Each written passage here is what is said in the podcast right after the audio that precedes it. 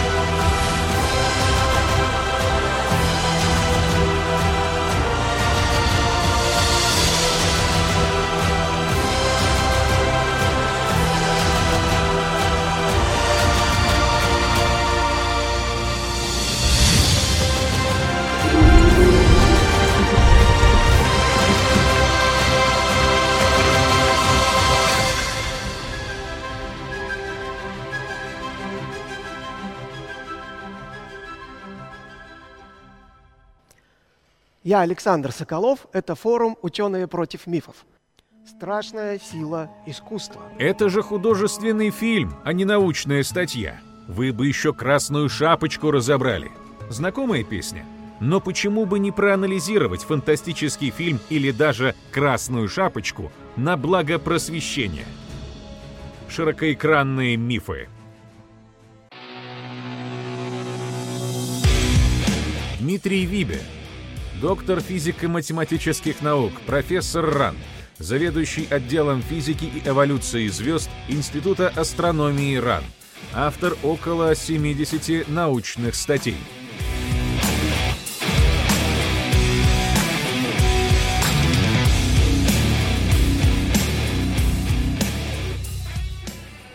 Здравствуйте, Дмитрий. Здравствуйте. Я предлагаю нашим зрителям для начала проголосовать. Итак, друзья, сколько времени нужно наблюдать долгопериодическую комету, чтобы достоверно рассчитать ее орбиту? Пять минут, два часа, два дня, месяц, год, может быть, годы? Перейдите по ссылке в чате и проголосуйте, пожалуйста. А я хочу спросить, вот, может быть, все-таки не нужно ученым опускаться до разбора каких-то художественных произведений, потому что все равно найдется кто-то, кто скажет, ну вы бы еще там курочку рябу или красную шапочку разобрали. Это несерьезно как-то. Ну, дело в том, что научному разбору можно подвергнуть все, что угодно, и Эрик Бёрн не побоялся подвергнуть научному разбору как раз красную шапочку, придя к выводу, что волк начитался Ницше и живет по принципу э, «живи с опасностью, умри со славой». Э, так что, мне кажется, это вполне уместно, особенно если учесть, что научная составляющая может иногда быть подана так, что люди ее воспримут всерьез, и критический анализ тут не помешает. Э, действительно, я сегодня собираюсь говорить о э, фильме «Не смотрите вверх», который появился уже несколько месяцев назад и привлек к себе довольно-таки большое внимание – и э, в контексте той проблемы научной, которая в нем показана, и в контексте проблемы взаимоотношения науки и общества, я постараюсь э, сегодня рассказать о том, что, может быть, немножко не так в этом фильме показано, но для начала три оговорки. Э, во-первых, поскольку я собираюсь говорить о фильме, о его содержании, совершенно неизбежны некоторые спойлеры, но, во-первых, я надеюсь, что значительная часть наших зрителей его уже посмотрела, а, а если не посмотрела, в любом случае ценность этого фильма не э, в каком-то генеральном сюжете, о котором я буду говорить, а в деталях. А, вторая оговорка касается как раз э, того, о чем мы только что говорили, об уместности критики художественного вымысла. А, я не первый человек в этом ряду. В 1998 году э, вышли фильмы Э, также посвященные столкновению с небесными телами. Это фильмы «Армагеддон» и «Столкновение с бездной», и они удостоились э, научного разбора аж в журнале Nature. Так что и моим коллегам это тоже кажется вполне допустимым. Ну и, наконец, наверное, самая серьезная оговорка касается того, что и по словам создателей фильма, и по словам э, актеров, э, участников э, этого проекта, фильм на самом деле не про астероидно-кометную опасность. Комета в нем используется только как аллегория глобального потепления. И поэтому говорить о каких-то астрономических нестыковках бессмысленно, потому что это совсем не про это. А, ну, здесь хочется отметить, что, во-первых, э, может быть, не все зрители воспримут комету как аллегорию. А, во-вторых, э, я могу сказать так, что если создатели фильма используют комету в качестве инструмента для передачи каких-то своих мыслей, я использую их фильм в качестве инструмента для э, демонстрации каких-то астрономических знаний, которые мне э, кажутся важными. Э, я решил назвать то, что я буду разбирать э, в своей лекции, не мифами, а некими вопросами, э, которые возникают в связи с фильмом. И первый вопрос, насколько вообще реалистична та ситуация, которая в фильме описана, насколько действительно может появиться комета, которая может столкнуться с Землей. Кометы появляются на небе ну, достаточно часто, они э, оказываются весьма зрелищными явлениями. Конечно, издревле люди обращали на них внимание. Но э, до относительно недавнего времени их физическая природа особо к себе не привлекала. Э, очень долгое время их считали вообще объектами едва ли не атмосферными и представляющими собой отражение каких-то э, земных или небесных источников излучения в каких-то атмосферных испарениях. И если их боялись, то боялись э, скорее как каких-то мистических предзнаменований. Ситуация поменялась в XVIII веке, когда кометы стали объектом научного исследования, когда появились массовые наблюдения комет. И, наверное, один из первых массовых страхов перед кометами возник в мае 1773 года, когда астроном Жозеф Лаланд сделал доклад в Парижской академии наук о гипотетической возможности э, для некоторых комет подойти близко к Земле и своим тяготением вызвать э, опасные приливные явления. Но пока эта информация из Парижской академии наук дошла до прессы, она превратилась э, в сообщение о том, что действительно такая комета существует и столкнется с Землей 20 мая 1773 года. Была даже некоторая паника в связи с этим предсказанием, и Лаланду пришлось публиковать опровержение. А, следующий э, факт кометной паники э, случился в 1832 году, э, когда, опять же, произошло некоторое недоразумение. Эта паника была связана с кометой Биэлы, а, орбита которой находится на очень небольшом расстоянии от орбиты Земли. И это означает, что в принципе действительно комета Биэлы могла пройти очень близко от Земли, но только при условии, что оба тела, и комета, и Земля, в этой вот э, области минимального сближения оказались одновременно.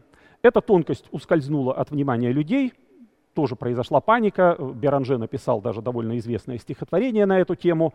Э, но паника, опять же, оказалась связана с недопониманием, и реально комета Биэлы и Земля разминулись на месяц в прохождении э, вот этой вот ну, потенциально опасной точки. А, после этого страх перед кометами стал как-то угасать. Оказалось, что они далеко не такие большие, как может показаться из их внешнего вида. И в конце XIX века уже высказывались даже такие предположения, что комета вообще не является каким-то твердым телом, а является таким вот э, большим хвостатым пылевым облаком. И столкновение с пылевым облаком, конечно, нам э, никакими опасностями не грозит. И примерно в это время люди начали бояться астероидов. Э, тому было несколько причин. Э, Первые астероиды, первые десятки астероидов открывались в промежутке между орбитами Марса и Юпитера, откуда они нам, конечно, угрожать не могут. А, но в 1898 году был открыт астероид Эрос, орбита которого находится существенно ближе к Земле, и это означало, что астероиды заполняют Солнечную систему а, существенно более широко, чем это можно было бы предположить а, из одного только пояса астероидов между Марсом и Юпитером.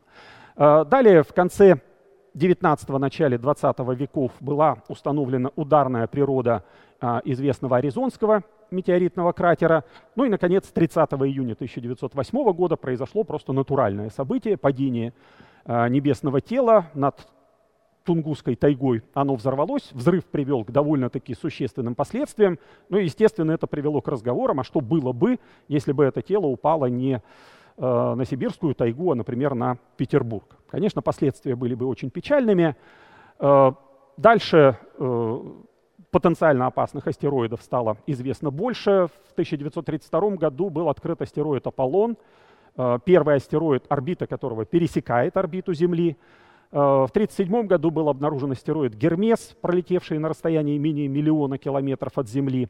В середине 20 века была окончательно установлена ударная природа лунных кратеров, многих кратероподобных образований на Земле, то есть стало понятно, что на Землю реально время от времени что-то падает. И в 1973 году была запущена первая программа целенаправленного поиска астероидов, сближающихся с Землей. Но тут нужно немножко пояснить терминологию. Э, вот эти объекты у нас э, на русском языке называются астероидами, сближающимися с Землей.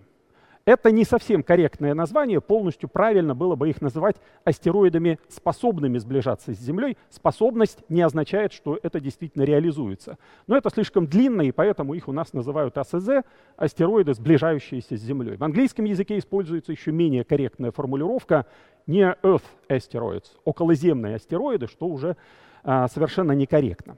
А, так вот, астероидами, сближающимися с Землей, считаются астероиды, которые в точке максимального приближения к Солнцу находятся от него на расстоянии меньше 1,3 астрономической единицы.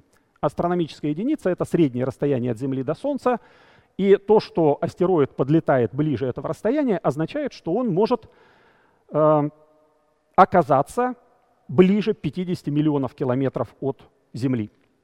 Это не опасность, но это некий признак того, что за астероидом надо как-то потихоньку присматривать.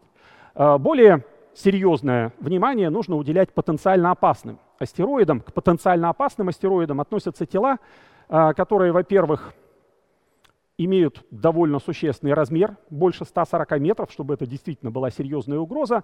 И, во-вторых, они должны иметь способность приближаться к Земле ближе 500 астрономической единицы. Это ближе 7,5 миллионов километров. Почему 5 сотых астрономической единицы? Потому что это примерная ошибка расчета траектории.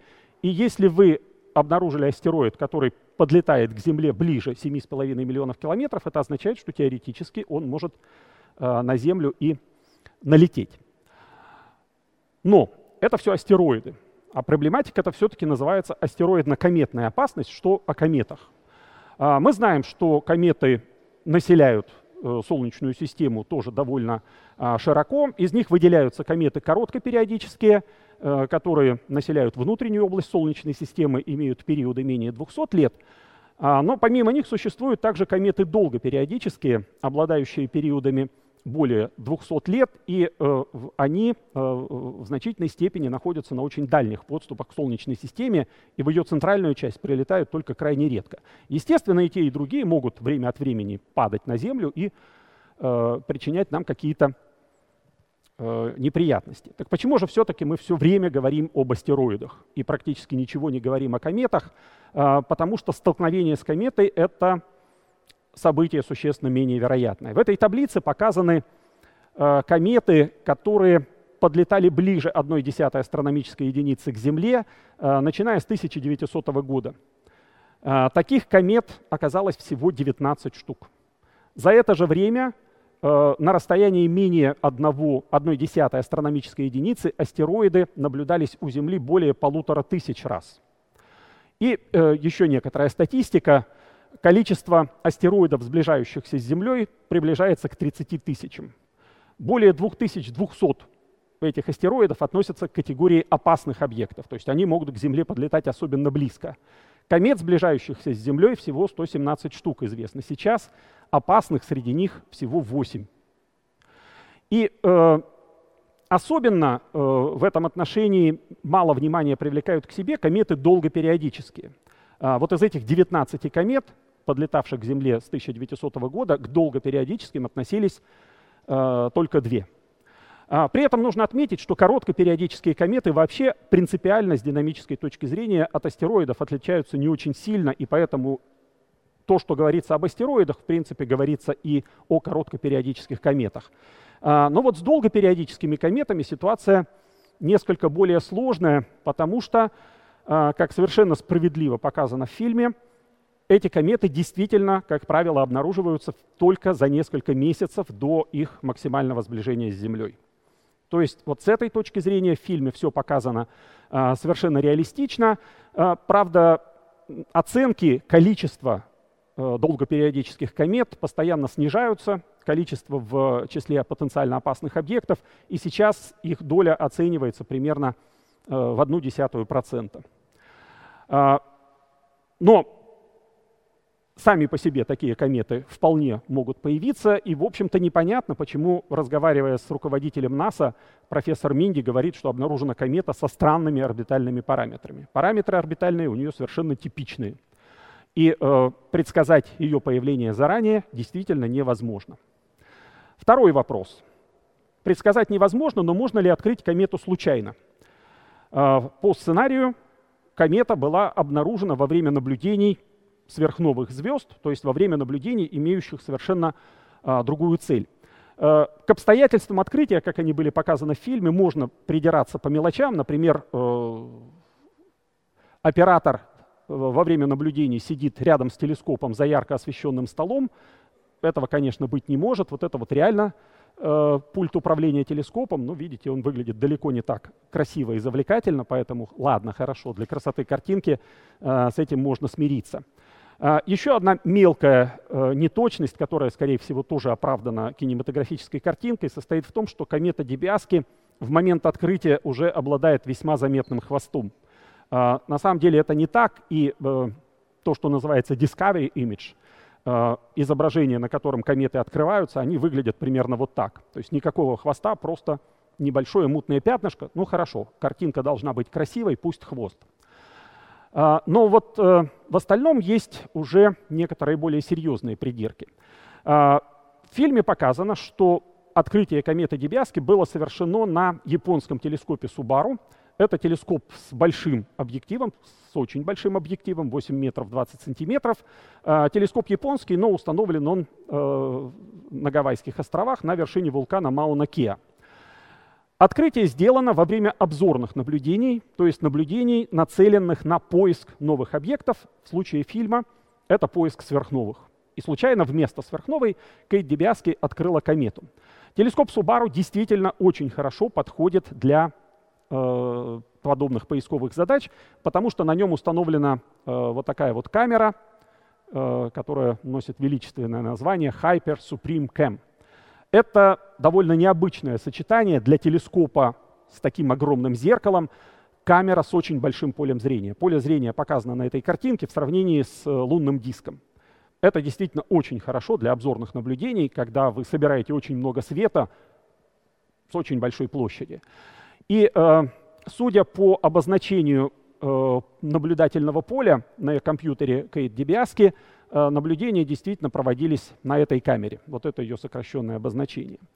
Правда, во время съемок на телескопе было установлено другое оборудование, камера слабых объектов и спектрограф с существенно меньшим полем зрения, но это тоже, в общем, простительно. Понятно, что перемонтировать оборудование ради съемок не стали. Телескоп Subaru и э, камера Hyper Supreme Cam действительно используется для поиска сверхновых. На ней сверхновых было открыто почти 2000 штук. Э, вот здесь показаны некоторые представительные фотографии. Но телескоп Subaru, естественно, не единственный телескоп, э, который используется в подобных проектах. Вот несколько проектов здесь перечислены, и я бы хотел обратить внимание на два слова в их названиях. Одно слово — это слово «автоматический». Э, конечно, все подобные объекты, объекты Солнечной системы сверхновые, ищутся автоматически. Там нет наблюдателя, который бы сидел возле телескопа и глазом эти объекты отыскивал. А второе слово — это слово «транзиент». Транзиент означает, что в задачу подобных проектов входит поиск любых приходящих событий на небе. И если вы почитаете описание проекта на телескопе Субару по поиску сверхновых, там среди дополнительных задач значится обнаружение малых тел Солнечной системы. То есть это изначально программу проекта заложено. А, существуют, конечно, и э, специализированные проекты по поиску опасных небесных тел, поскольку это такая несколько более чувствительная тема.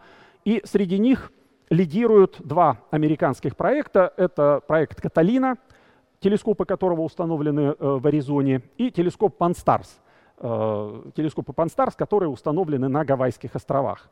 И если мы э, посмотрим на список комет, открытых за последние годы всеми обсерваториями мира, то из этих 140 комет лишь несколько штук открыты независимыми наблюдателями, то есть открыты помимо специализированных обзоров.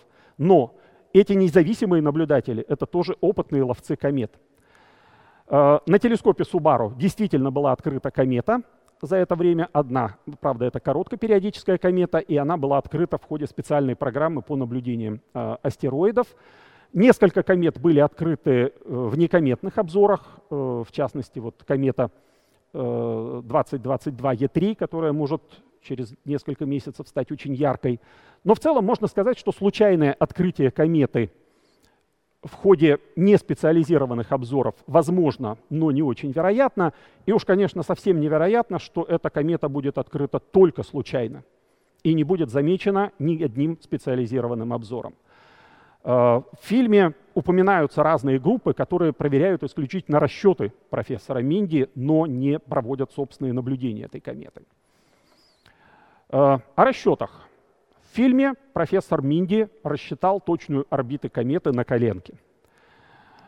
А, при этом он с самого начала заявляет, что это не его область, что он орбитальной динамикой не занимался с аспирантуры, но при этом он смотрит на эту фотографию и сразу определяет, что это комета из облака Оорта.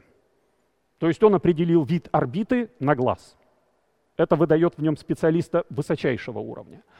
Но для расчета кометы нужны какие-то более сложные методы — и профессор Минди тут же из первых принципов на доске выводит известный метод Гаусса, а, который был разработан Карлом Гауссом для обнаружения, а, для расчета орбиты астероида Цереры.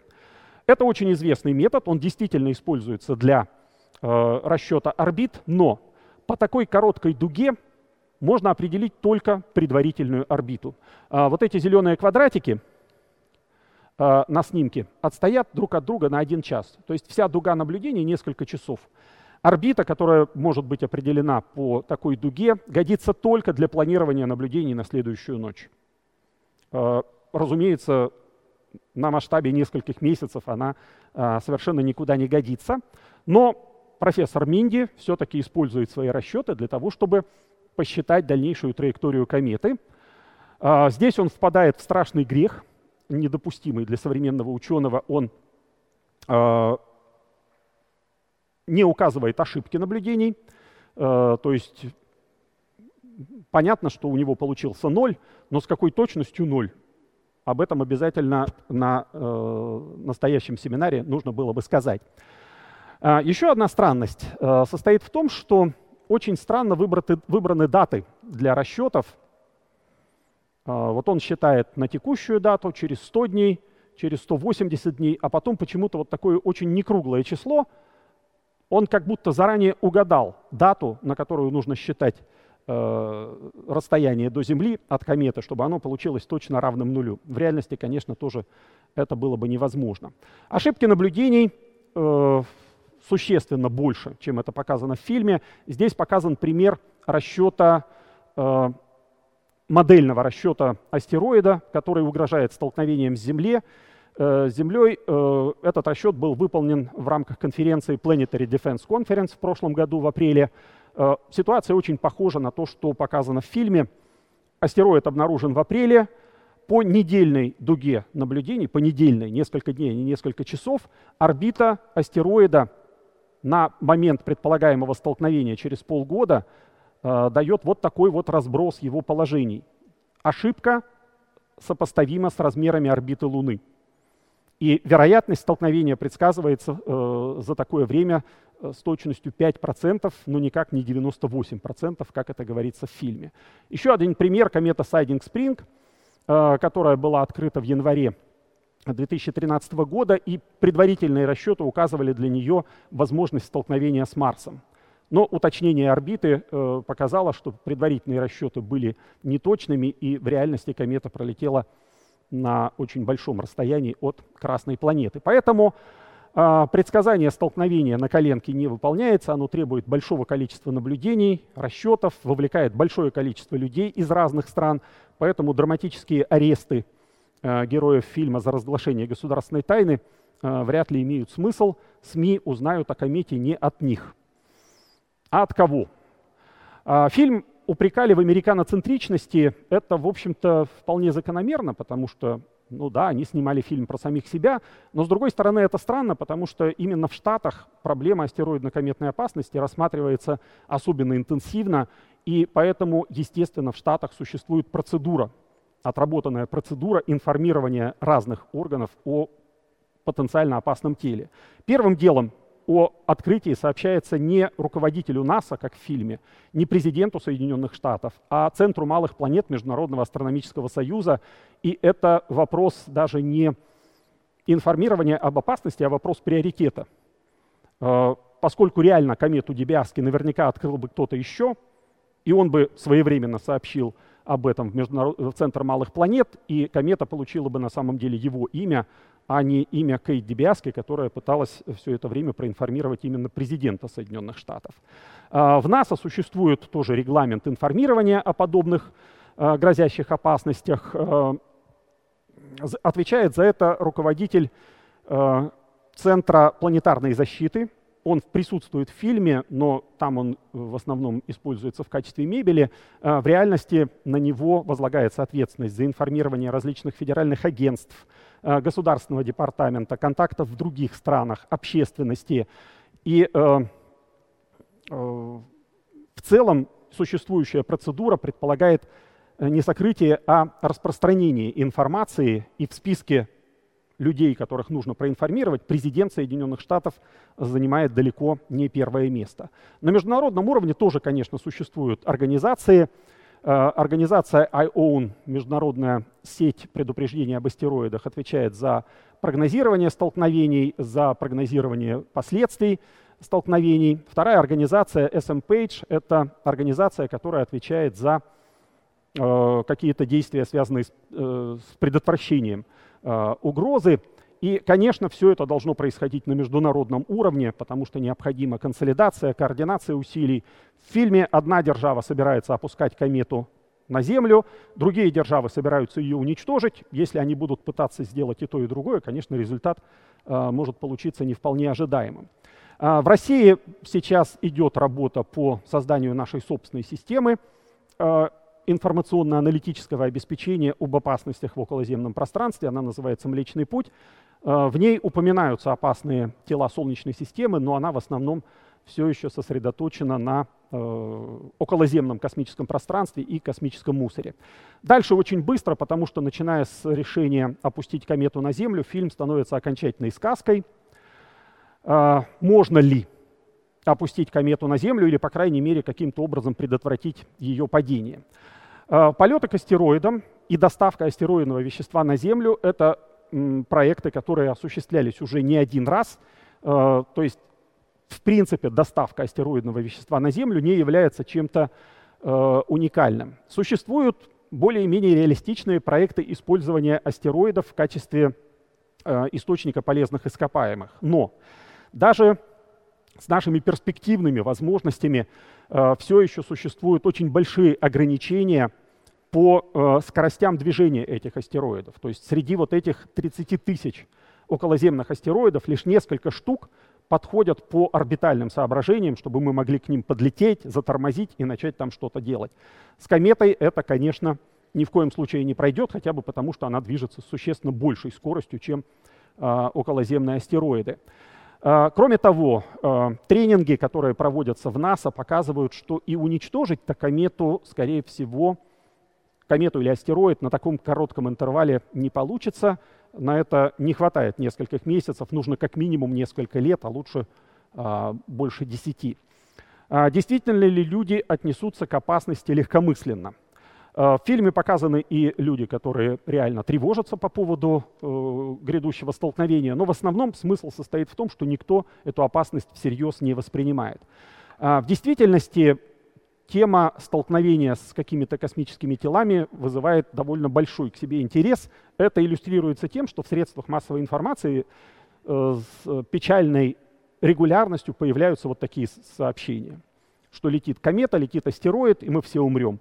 А, очередной апокалипсис грозит нам 6 э, мая 2022 года, когда вот, э, по тематике форума размером с египетскую пирамиду астероид на Землю натолкнется. Ну и, наконец, последний вопрос. В фильме показано, что жизнь на Земле будет уничтожена практически одномоментно, причем на всей планете сразу. Э, здесь даже есть некоторые странности – комета как будто бы падает на всю Землю сразу и с разных сторон. Э, потому что в одном месте она падает ночью, в другом месте она падает днем, в третьем месте она падает в сумерках, и вот по всему земному шару люди смотрят в небо, и везде на них э, падает комета. Э, ну хорошо, упала, умрем ли мы все и сразу? Будет печально, но все-таки не так печально, как показано в фильме. Такие события в истории Земли уже случались. Э, на Земле обнаружено большое количество э, ударных образований. Э, есть они и в России. Вот самое крупное — это Попегайский метеоритный кратер в Сибири. Но есть, конечно, очень крупные ударные объекты. Самый большой кратер — это кратер в Редефорд в Южной Африке. Вот это вот, вот центральная горка 50-километровая, сам он имеет диаметр 350 э, километров. Но, конечно, более известное образование — это кратер Чикшулуп э, в Мексике, который возник примерно 65 миллионов лет назад и предположительно связан с гибелью динозавров. Ну и как мы все э, хорошо знаем, э, даже если это событие оказалось смертельным для динозавров, для других видов, в том числе и для млекопитающих, оно э, сыграло, наверное, скорее благоприятную роль. Так что э, будут тяжелые времена после столкновения с кометой, но вот такого единомоментного и повсеместного уничтожения жизни не будет. Резюмируя, можно сказать так. Э, столкновение с кометой, которое показано в фильме, крайне маловероятно, но это не делает его невозможным. Теоретически это вполне может случиться. Но обстоятельства открытия э, кометы чрезмерно упрощены, упрощены до нереалистичности. Ну вот еще одна забавная картинка. Вот так выглядит с точки зрения создателей фильма Байконур. Э, такое веселое зеленое местечко. На самом деле оно, конечно, выглядит совсем не так. Но если говорить о реальности организационной части, э, показанной в фильме, то она показана нереалистично. Э, на самом деле все будет совсем не так. И э, можно об этом почитать, к счастью, и на русском языке. У нас вышло несколько книг, в которых различные аспекты астероидно-кометной опасности описаны профессионально и подробно. Спасибо. Спасибо, Дмитрий. Давайте-ка посмотрим на результаты голосования, как наши зрители проголосовали по поводу времени необходимого для прогнозирования орбиты. Ну вот смотрите, большинство проголосовало за годы. Вы как прокомментируете? Это правильный выбор? Э, если говорить о долгопериодических кометах, то это все-таки месяцы. Месяцы. А лет у нас не будет. Но получилось, что зрители даже слишком осторожные такие, да? Э, за годы она уже улетит обратно. Понятно. Но я вот что хочу сказать. Вам э, легко глумиться над бедными кинематографистами, беззащитными, можно сказать, перед вами. Но сейчас... Готовы ли вы ответить за свои слова? На сцене вредный оппонент. Ну не совсем на сцене, на связи с нами вредный оппонент Андрей Кузнецов – популяризатор астрономии, автор канала «Космос просто». Андрей, не забудь включить микрофон и 10 минут. А, всем привет. А, привет, зрители. Добрый день, Александр. Добрый день, Дмитрий. А, да, у меня есть несколько вопросов. Вот в самом начале своего выступления вы упомянули другие фильмы о похожей ситуации, о кометно-астероидной угрозе из космоса. И один из этих фильмов э, печально известный «Армагеддон». Так вот, э, в этом фильме э, очень много интересного, конечно, описывается. В частности, объект, который э, является угрозой и в центре сюжета фильма, например, его в рамках буквально одного предложения одновременно называют астероидом и кометой. А, затем там показывают совершенно сумасшедшие анимации, как этот объект пролетает через пояс астероидов, где якобы все объекты скучкованы, и он их разбрасывает в разные стороны.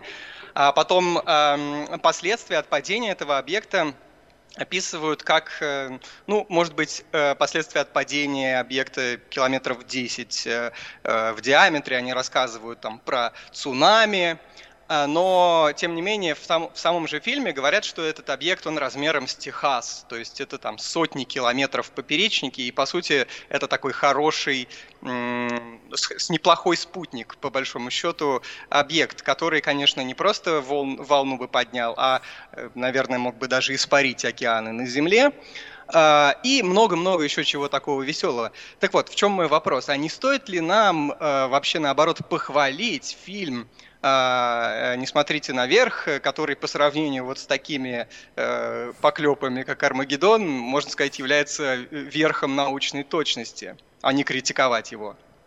Э, я упоминал разбор этих фильмов в журнале Nature. Вот про фильм «Армагеддон» там было написано, что в нем все совпадения с реальностью являются случайными и непреднамеренными. А, и, наверное, это делает его безобидным. Потому что когда э, вот такой подход, когда путаются понятия, когда путаются размеры, э, вот эта совокупность ошибок превращается в безобидную бредятину, на которую вообще не стоит обращать внимание. А какой а, там советский космонавт? А какой там советский космонавт? Э, вот. Так что э, вот если фильм просто говорит про себя, я бредятина. Вот сядьте, расслабьтесь, возьмите попкорн, отдохните. Это нормально. А вот когда начинаются претензии на научность, и когда возникает возможность того, что люди будут это воспринимать за чистую монету, вот здесь ответственности становится гораздо больше, на мой взгляд.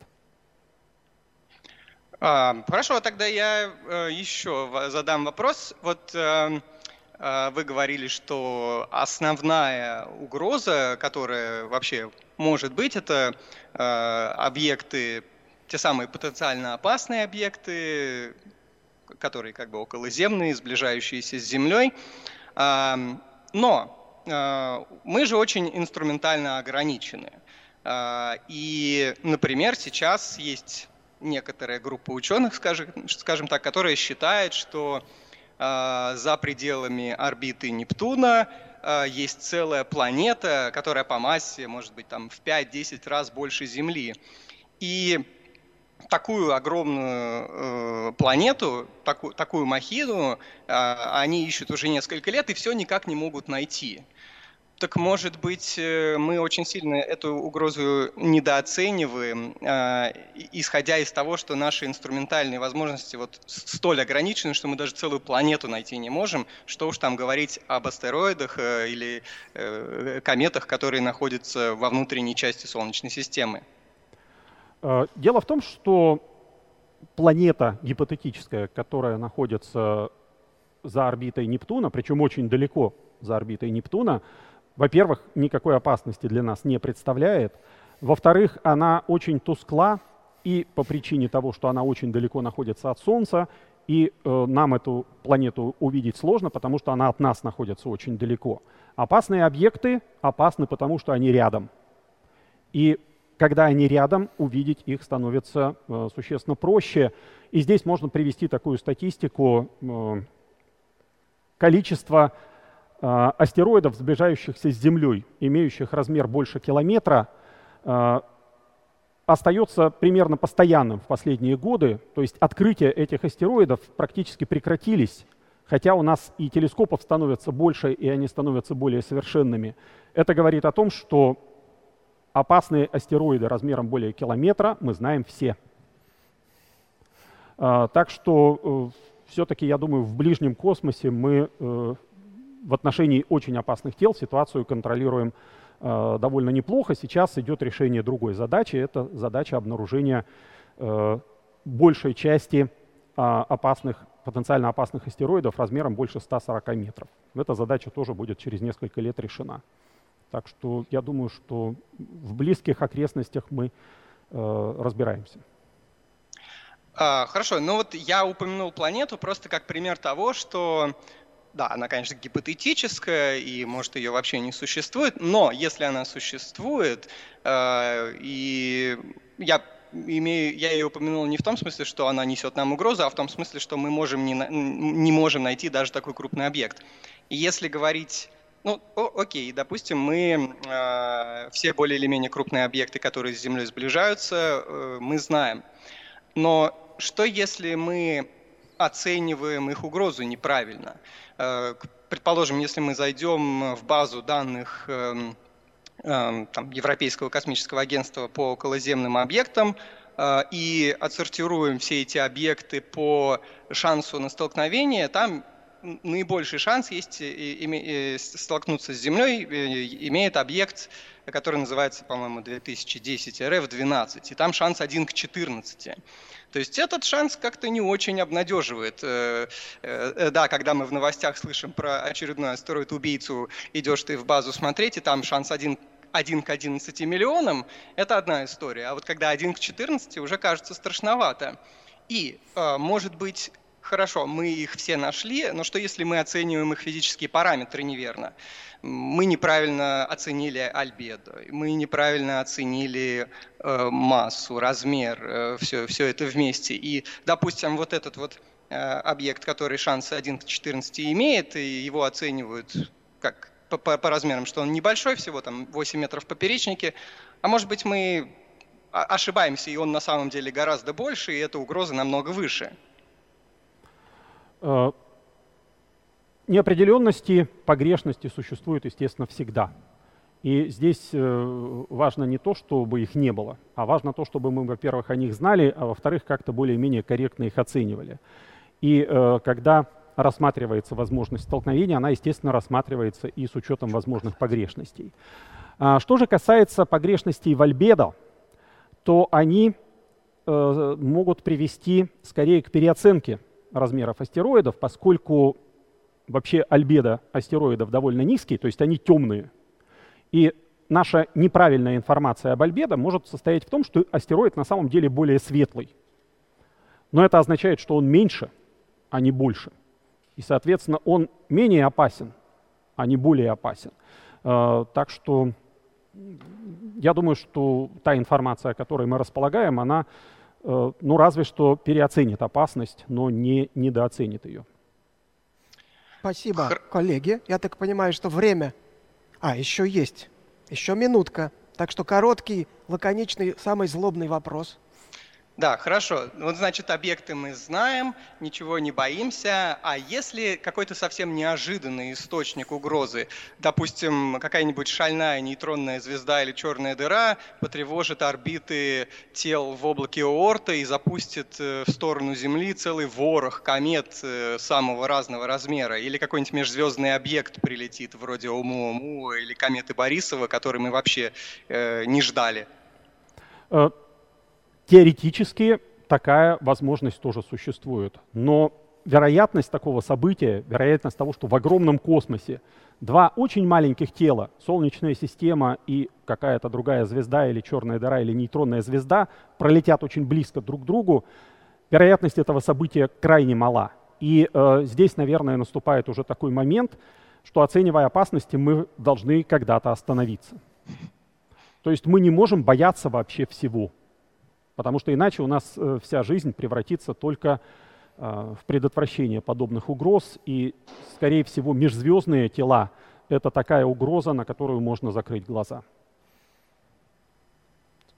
Спасибо. Спасибо, Спасибо Андрей. Сейчас я попрошу зрителей... Спасибо. Попрошу наших зрителей оценить вредность вредного оппонента. Пожалуйста, проголосуйте. Как вы оцениваете Андрея Кузнецова? Он был добрым другом, интересным собеседником, мастером каверзных вопросов или настоящей грозой лектора. Вот посмотрим, посмотрим, как оценят зрители вредность Андрея. А сейчас уже вопросы от зрителей. И первый вопрос, который прислан заранее нашим слушателям, Михаил Сычев спрашивает, скажите, пожалуйста, правдоподобно ли показан герой Леонардо Ди Каприо, особенно в начале фильма? Может ли действительно руководитель научной группы много лет не публиковаться и настолько робеть в научном вопросе? Ну, как я уже сказал, я бы не сказал, что профессор Минди робеет в научном вопросе. Он очень сложный метод определения орбит. Не занимаясь этим вопросом с аспирантуры, выводит у нас на глазах и на глазах восхищенной публики. А, поэтому говорить о э, реалистичности вот этой части фильма не приходится. Но вот то, что происходит дальше, особенно э, то, как в фильме показано взаимоотношения ученых и прессы, э, действительно у многих коллег вызывает сдавленные рыдания, потому что, да, так оно все и есть. Вопрос задает Дмитрий Решетников из Москвы. Правда, по-моему, в докладе вы частично на него ответили, а может быть и полностью ответили. Как бы на самом деле распространялась информация о таком открытии в международном научном сообществе? Э, ну, действительно, я э, сказал, то есть первый шаг — это проведение дополнительных наблюдений, наблюдений на других обсерваториях. Э, то есть эта информация поступила бы в Центр малых планет, Центр малых планет ее бы обнародовал, а поскольку к этой информации имеют доступ все э, заинтересованные специалисты, то дальше наблюдения начались бы по всему земному шару. Вопрос от зрителя Карла Августа Аванти. Возможно ли рассчитать траекторию астероида с точностью 99%, если ему до Земли лететь полгода? Вероятность воздействия на него иных космических сил, например, столкновение с другим астероидом, насколько велика? Ну, я показывал пример, что даже за полгода орбиту астероида с той точностью, которая показана в фильме, рассчитать ну, невозможно. И это не связано с какими-то дополнительными воздействиями, это невозможно в принципе. А, дополнительные воздействия в виде столкновения с э, какими-то другими телами возможны, но крайне маловероятны. А, но здесь есть одна тонкость, что с кометами ситуация несколько хуже, чем с астероидами, потому что кометы активно теряют вещество, теряют его несимметрично, как мы видим на примере, на, на примере, например, кометы Чурюмова-Герасименко. То есть в, траектория кометы испытывает еще какие-то негравитационные воздействия. То есть на комете как будто бы время от времени включаются двигатели, которые ее в разные стороны толкают, и э, с расчетом орбиты кометы, конечно, все еще хуже, чем с астероидами. Вопрос от Антона Харольского. Какой из мифов о космосе, распространяемых массовой культурой, по вашему мнению, самый вредный? Э, самый вредный миф, на мой взгляд, это миф о том, что наука — это просто. И это приводит довольно многих людей к мысли о том, что они сами сейчас тоже наукой начнут заниматься. Э, вот, а это, конечно, совершенно не так. Наука — это сложно, это нудно, очень трудоемко. А я думал, что самый вредный миф о космосе, что космоса нет. Да не, это нормально. Нормально? Ну, нет, нет и суда нет. Нет и, и, и... Пирожок с ковидлом, наш постоянный зритель. А существуют ли проекты научных космических станций, а не таких, как DART, запускаемых с АСЗ в момент их сближения? По идее, так можно тратить меньше топлива и посылать больше научной аппаратуры. Я не уверен, что я полностью понял вопрос, но... Э... Какие-то космические станции, которые э, со спутников Земли, я так понял, запускаются. Нет, использовать э, астероиды, видимо, в качестве плацдарма для э, каких-то дальнейших полетов. Э, ну, это сложный вопрос, потому что если вы долетели до астероида и на него опустились и начали там э, уже что-то делать, строить какой-то космодром на астероиде, это предполагает настолько высокие технологические возможности, что возникает вопрос, а зачем тогда космодром на астероиде? Ну, вы уже туда прилетели, вы можете лететь дальше. Вопрос от Александры. Спасибо. Что же говорят что же говорить про кометы и астероиды религия? В древности жрецы делали предсказания про конец света, а что сейчас? Вы знаете, понятия не имею. У меня есть некий опыт общения с э, представителями религии, но этот опыт не вполне, наверное, представительный. У меня очень хорошие впечатления от этого общения, и я думаю, что, по крайней мере, те священнослужители, с которыми я общался, были бы категорически против. Сергей Молдова. А, Сергей, видимо, из Молдовы. Спрашивает, какие риски несут блуждающие планеты? Ведь им не обязательно сталкиваться с Землей, чтобы сместить орбиту. Могут, или могут пролететь через Солнечную систему без особых последствий? Э, этот вопрос на самом деле рассматривается, потому что то, что существуют межзвездные кометы, межзвездные астероиды, мы теперь знаем ну, вот просто уже на конкретных примерах. Э, дальше мы знаем, что существуют тела планетных размеров, которые также свободно летают по космическому пространству. И это означает, что теоретически мы можем э, себе представить пролет такой кометы через Солнечную систему. Но еще раз повторю, вероятность этого события настолько мала, что рассматривать ее теоретически можно. И такие рассмотрения проводятся. Но предпринимать какие-то действия э, ну, вряд ли имеет смысл. Вопрос от Дмитрия из Владивостока. Существуют ли слепые пятна в нашем наблюдении за небом? То есть можно ли представить астероид или комету достаточно больших размеров, которая столкнется с Землей или пройдет очень близко и при этом не будет замечена ни на каком этапе ее траектории? А что тут представлять? 15 февраля 2013 года Челябинский метеорит не был замечен, поскольку прилетел из слепой области, из области, которая была засвечена Солнцем. Э, такая, э, такая возможность существует. И э, проблема здесь состоит в том, что подобные тела могут обнаруживаться только из космоса. А космический телескоп для обнаружения астероидов — это совсем другой ценник. И поэтому хоть сколько-нибудь готовых к реализации планов запуска такого телескопа нет. Здесь возможен подход с другой стороны. Мы можем надеяться на то, что мы этот астероид увидим существенно до того момента, когда он окажется в этом слепом пятне. То есть идея всех вот этих поисковых программ состоит не в том, чтобы обнаружить астероид, который вот летит к Земле и сейчас с ней столкнется, хотя такое тоже происходит, а задача состоит в том, чтобы составить перепись и прогнозировать опасные сближения с очень большим упреждением. А, вот. И для таких наблюдений э, слепых пятен, конечно, существенно меньше. Вопрос от Всеволода. А что делать в случае угрозы удара такого тела? Э, кого-то, по-моему, из руководителей НАСА спросили, ну а вот если мы все-таки пропустили, и летит на Землю километровый астероид, и через месяц он с ней столкнется. И ответ был такой – молиться. Это будет самый реалистичный способ избежать столкновения. А, вот, ну, а какому богу хотя бы? Я думаю, для надежности всем. А, вот. Ну, реально, конечно, нужно, э, если это небольшое тело, э, то, ну, небольшое вот 140. Почему 140 метров? Потому что это тело, которое способно вызвать э, большой региональный ущерб.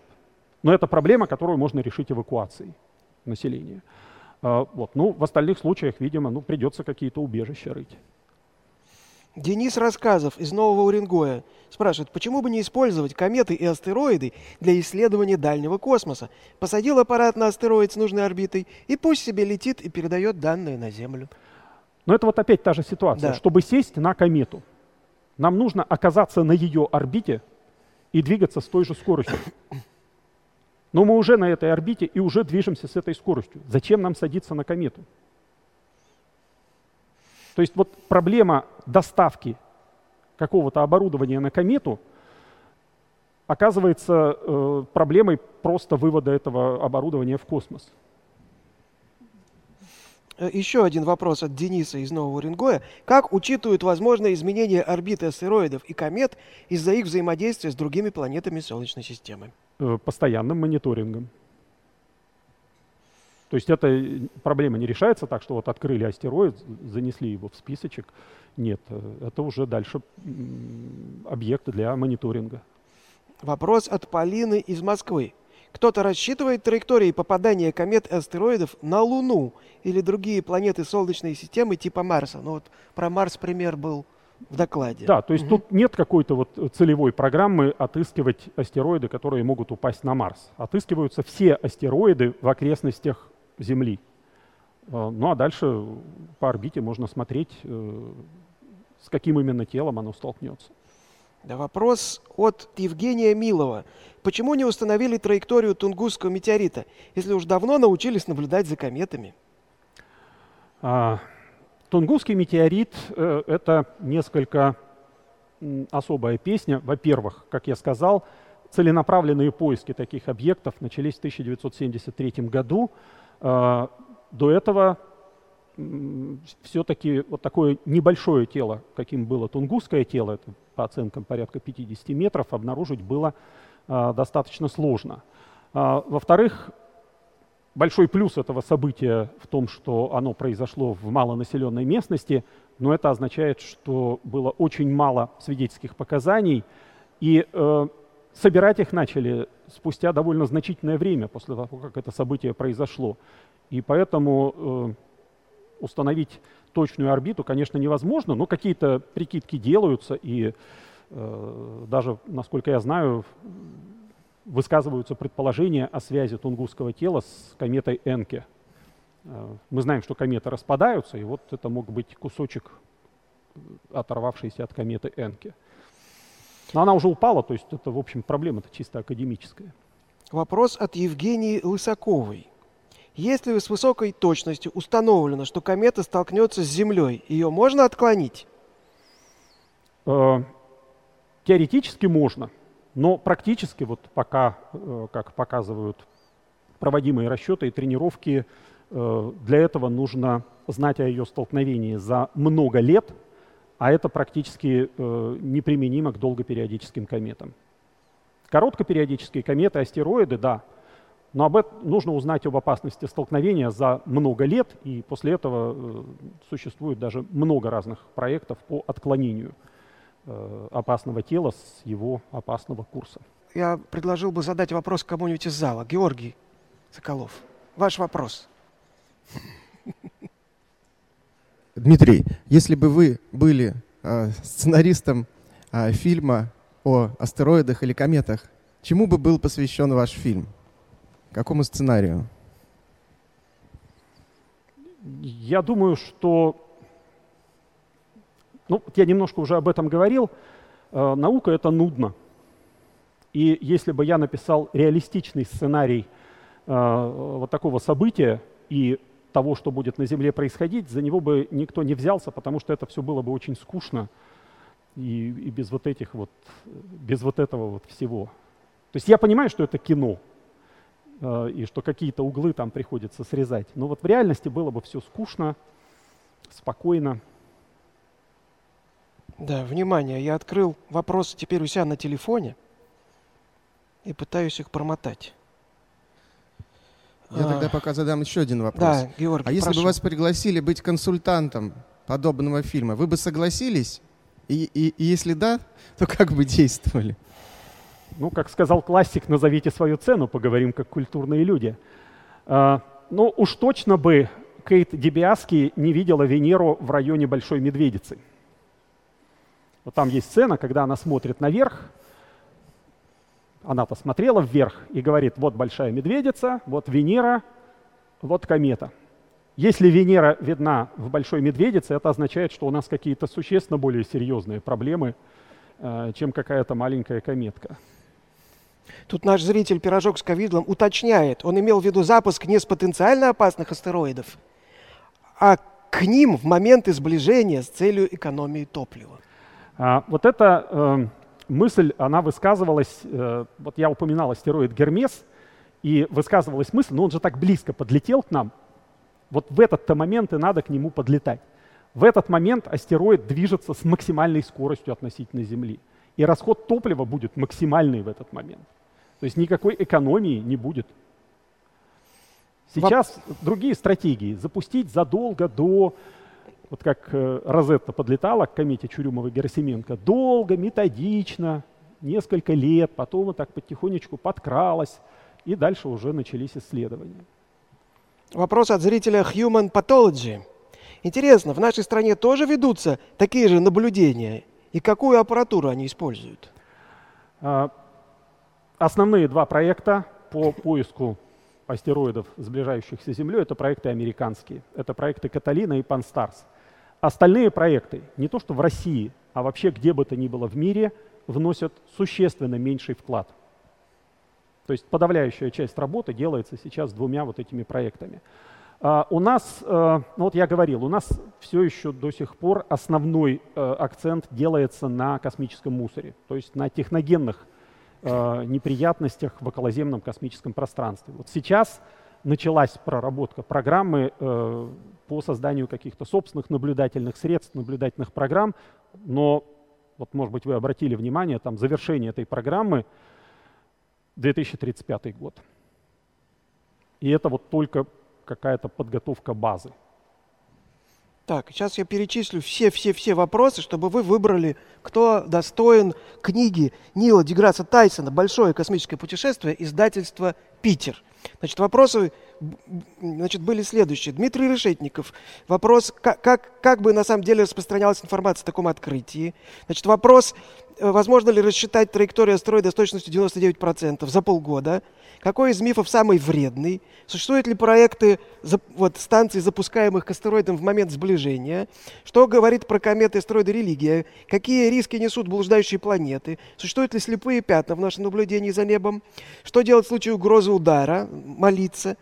Э, почему бы не использовать кометы для исследования дальнего космоса? Как учитывают возможные изменения орбиты астероидов из-за взаимодействия с другими планетами? Кто рассчитывает, кто-то рассчитывает траектории попадания э, комет астероидов на другие планеты? планеты. Э, значит, почему не установили траекторию Тунгусского метеорита? Возможно ли, значит, да, можно ли отклонить комету, если она подлетела?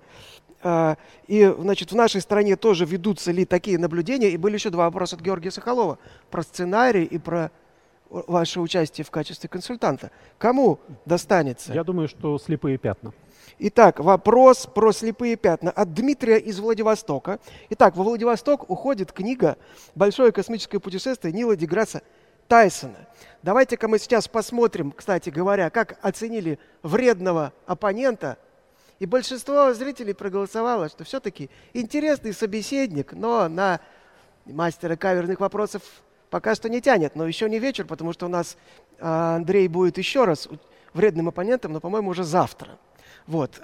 так что у него завтра будет еще один шанс показать, проявить свою вредность. Вот. Значит, теперь, значит, вам от нас подарки. Это пингвина Питека, Пингвахотепа, распечатанного студией «Артефакт» э, Павла Краснова на 3D-принтере. Кроме того, ряд других замечательных подарков. Это деревянные блокноты, металлические, у нас вот такие вот крутые дипломы от членов команды волонтеров приюта для бездомных животных «Печатники», а также набор сувениров от магазина э, принтов и гаджетов gen.ru, нашего партнера.